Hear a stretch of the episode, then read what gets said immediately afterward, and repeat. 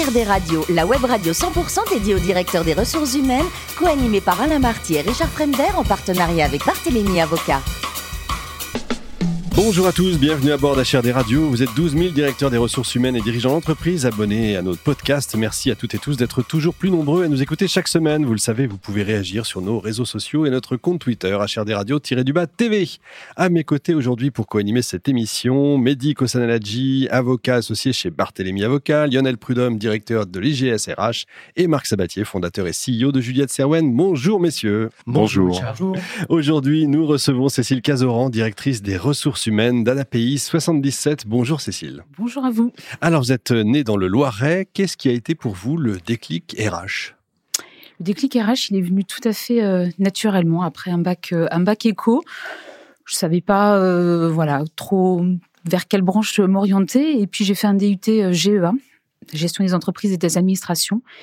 Et puis ça a été avec des, des professeurs qui étaient là, qui, qui parlaient de, de, leur passion des ressources humaines. Je me suis dit c'est ça, c'est ça que je veux faire. Et puis j'ai continué mon parcours jusqu'en alternance en master 2 avec euh, voilà cette opportunité de pouvoir être en entreprise, de pouvoir euh, mettre en application tout ce que j'ai appris. Et euh, je me suis dit voilà, je changerai pas de, de, domaine. Et ça vous a plu Alors en 2008, vous êtes responsable des RH dans une entreprise de télémarketing. C'est pas forcément facile. Il y a beaucoup de turnover. Comment on fait pour fidéliser tous ces gens-là? Eh ben, on fidélise par le biais de, de petits jeux, de, de challenges au quotidien, avec euh, voilà des, des cadeaux qui sont à gagner quand euh, quand on a réussi à, à faire euh, des ventes, quand on est le premier, quand euh, quand on est le second, on se dit bah voilà j'aimerais bien atteindre tel ou tel objectif. Donc euh, voilà, on, on, fidélise vraiment par par, par ces jeux et par les, par les gains euh, qui peuvent être obtenus. Bravo. Après six ans, vous passez deux ans comme RRH Group dans le domaine juridique, plus de 200 personnes. Euh, les relations sociales, c'est plus simple à 200 qu'à 85 C'est différent. Ouais. C'est différent. À 85, c'est vrai qu'on a un côté familial qui mmh. s'instaure. À 200 personnes, cette expérience-là a été euh, très enrichissante.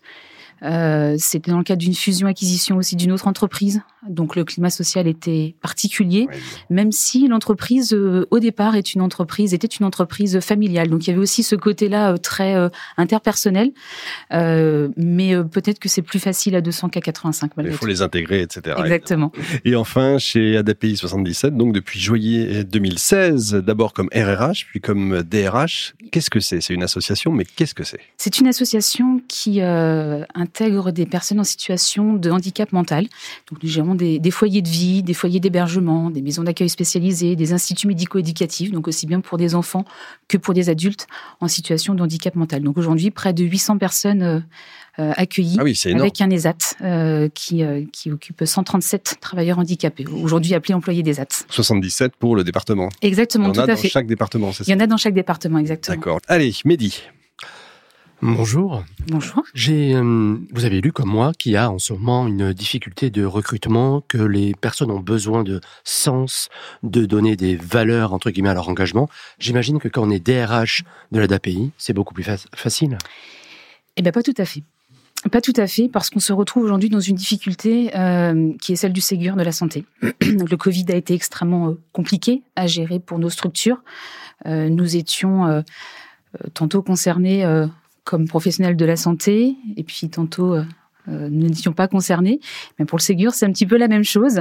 Euh, donc certains de nos professionnels ont, tendance à se dire, voilà, j'ai besoin de donner un sens à ma carrière, et en même temps, dans les EHPAD, à l'hôpital, je vais gagner peut-être 200, 250 euros de plus. Donc c'est vrai que c'est pas toujours évident. Et, on a effectivement aujourd'hui parfois des problématiques de fidélisation de nos professionnels, même si pour tous ceux qui viennent euh, on sent qu'il y a une, une, envie de partager euh, leur, leur côté humain avec des personnes en situation de handicap. Marc? Euh, vous avez été DRH d'une entreprise de télémarketing pendant un long moment. Vous êtes aujourd'hui DRH de l'ANAPI 77 dans l'économie sociale et solidaire. D'un point de vue gestion sociale, c'est un peu le grand écart, non? C'est complètement le grand écart, tout à fait. Euh, dans le télémarketing, euh, et c'est d'ailleurs pour ça qu'aujourd'hui je suis arrivée à l'ADAPI 77, dans le télémarketing euh, aussi bien que dans, dans, dans la structure de euh, sur Lyon et sur Nemours, nous étions vraiment sur un aspect lucratif, financier, chiffre d'affaires. Et j'avais besoin de redonner un sens aussi. On parlait à l'instant de, de, sens dans son, dans son métier. J'avais besoin de retrouver aussi un sens. Et c'est vrai que les relations sociales dans ce métier-là sont parfois euh, différentes de celles qu'on peut connaître dans le secteur lucratif pur. Parce que, euh, encore une fois, on a une question de budget, euh, une question d'envie de travailler avec des, personnes voilà, en situation de handicap et avec des horaires qui sont parfois délicats. 7 heures, de 7h à 22h pour les professionnels de jour, de 22h à 7h pour les professionnels de nuit, 7 jours sur 7, 365 euh, jours par an pour la majorité d'entre eux. Donc c'est vrai que c'est c'est pas toujours euh, pas toujours évident, mais les partenaires sociaux sont de vrais partenaires. Euh, on, a euh, chez Julie Estéroine la chance d'accompagner euh, parfois des acteurs du type de, l'ANAPI. On retrouve des invariants qui sont peut-être pas les mêmes que ceux de l'ANAPI, mais je, je vous l'ai dit quand même, autour de l'évolution des modes de travail qui est rendu nécessaire par un niveau d'activité qui est souvent très élevé pour les collaboratrices et les collaborateurs. Des, sujets de digitalisation qui sont parfois difficilement acceptés, euh, pas de problème d'engagement, évidemment, et vous l'avez souligné quand même, malgré tout, des capacités, de, des, difficultés de recrutement. Euh, comment est-ce qu'on on accompagne les collaborateurs face à ce genre de, de situation à l'ADAPI 77 et, et, comment on concilie tous ces enjeux euh, sans nuire à l'engagement individuel qui caractérise certainement le, la culture de l'ADAPI 77 eh bien, on accompagne ce, ce changement euh, en, en, se basant principalement et exclusivement sur les, les, professionnels de terrain. On a différentes, euh, différents niveaux de direction des, qui sont au plus près euh, des collaborateurs, des équipes. Et on se base effectivement beaucoup, beaucoup sur eux pour redescendre les informations, pour être au plus près du terrain, pour nous remonter aussi, nous en direction générale, les informations, pour nous remonter euh, les difficultés terrain qu'il peut, qu'il peut y avoir. La digitalisation, aujourd'hui, on y est complètement. Euh, les transmissions, quand on parle d'une personne accueillie qui avant était faite sur un cahier, qui passait d'un bureau à un autre, sont aujourd'hui faites de manière dématérialisée. Euh, les plannings aujourd'hui sont faits euh, directement, on peut les consulter directement sur son smartphone, savoir à quelle heure on travaille, s'il y a eu un changement de planning, d'avoir des notes aussi. voilà, donc c'est cette digitalisation, elle passe beaucoup par nos directeurs terrain. Lionel.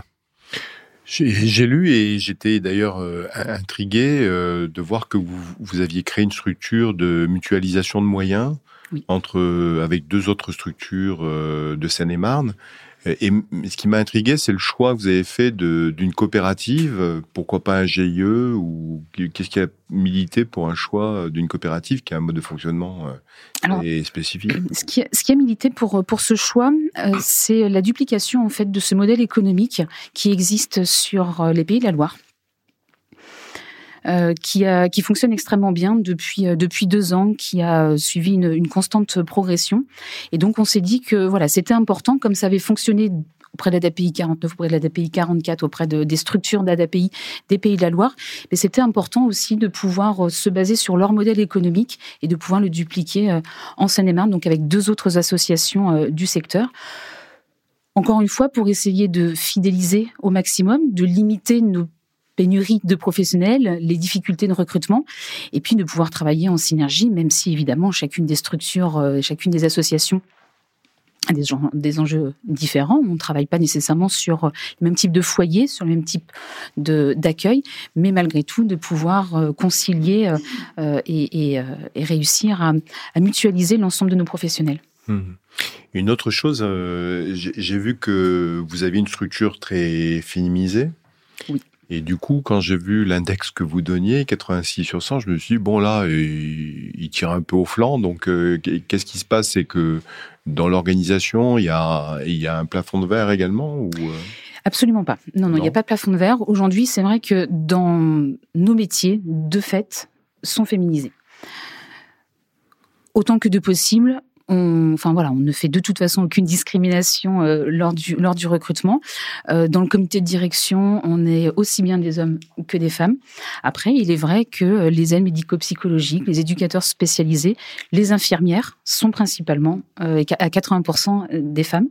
Après, l'index égalité homme-femme, en fonction des critères sur lesquels on, on, se positionne, mais voilà, on a malgré tout cet index qui est qui est qui est fort dont nous nous réjouissons et nous continuons à travailler pour intégrer euh, des hommes qu'ils puissent rejoindre l'ADAPI 77. Mais c'est quoi qui, qui prévaut à cet index 86 sur 100 C'est des questions de, de rémunération qu'il faut, euh, Alors, sans, sans vouloir euh, défleurer aucun secret. hein. Bien sûr. De fait, le, le niveau de rémunération est basé sur une convention collective et sur une grille. Donc, nous n'avons pas de différence entre Mmh. hommes et femmes. Donc, oui, sur cet index-là, on est, on est à 100%. Et de toute façon, il n'y aurait pas de différence entre, entre hommes et femmes. Mais effectivement, la, la convention collective fait qu'avec les grilles, il n'y a pas de, il n'y a pas de différence.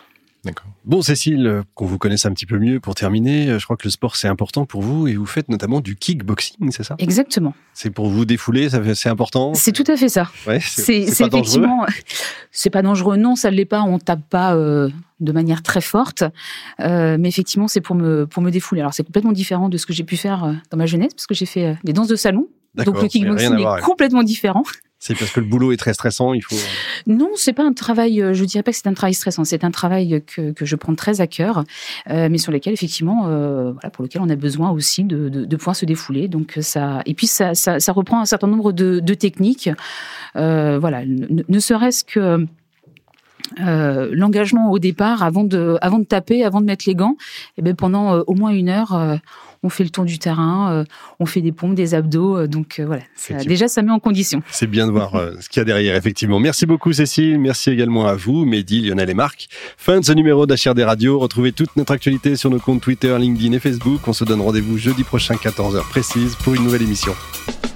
L'invité de la semaine de HRD Radio, une production b2b radio.tv en partenariat avec Barthélémy Avocat.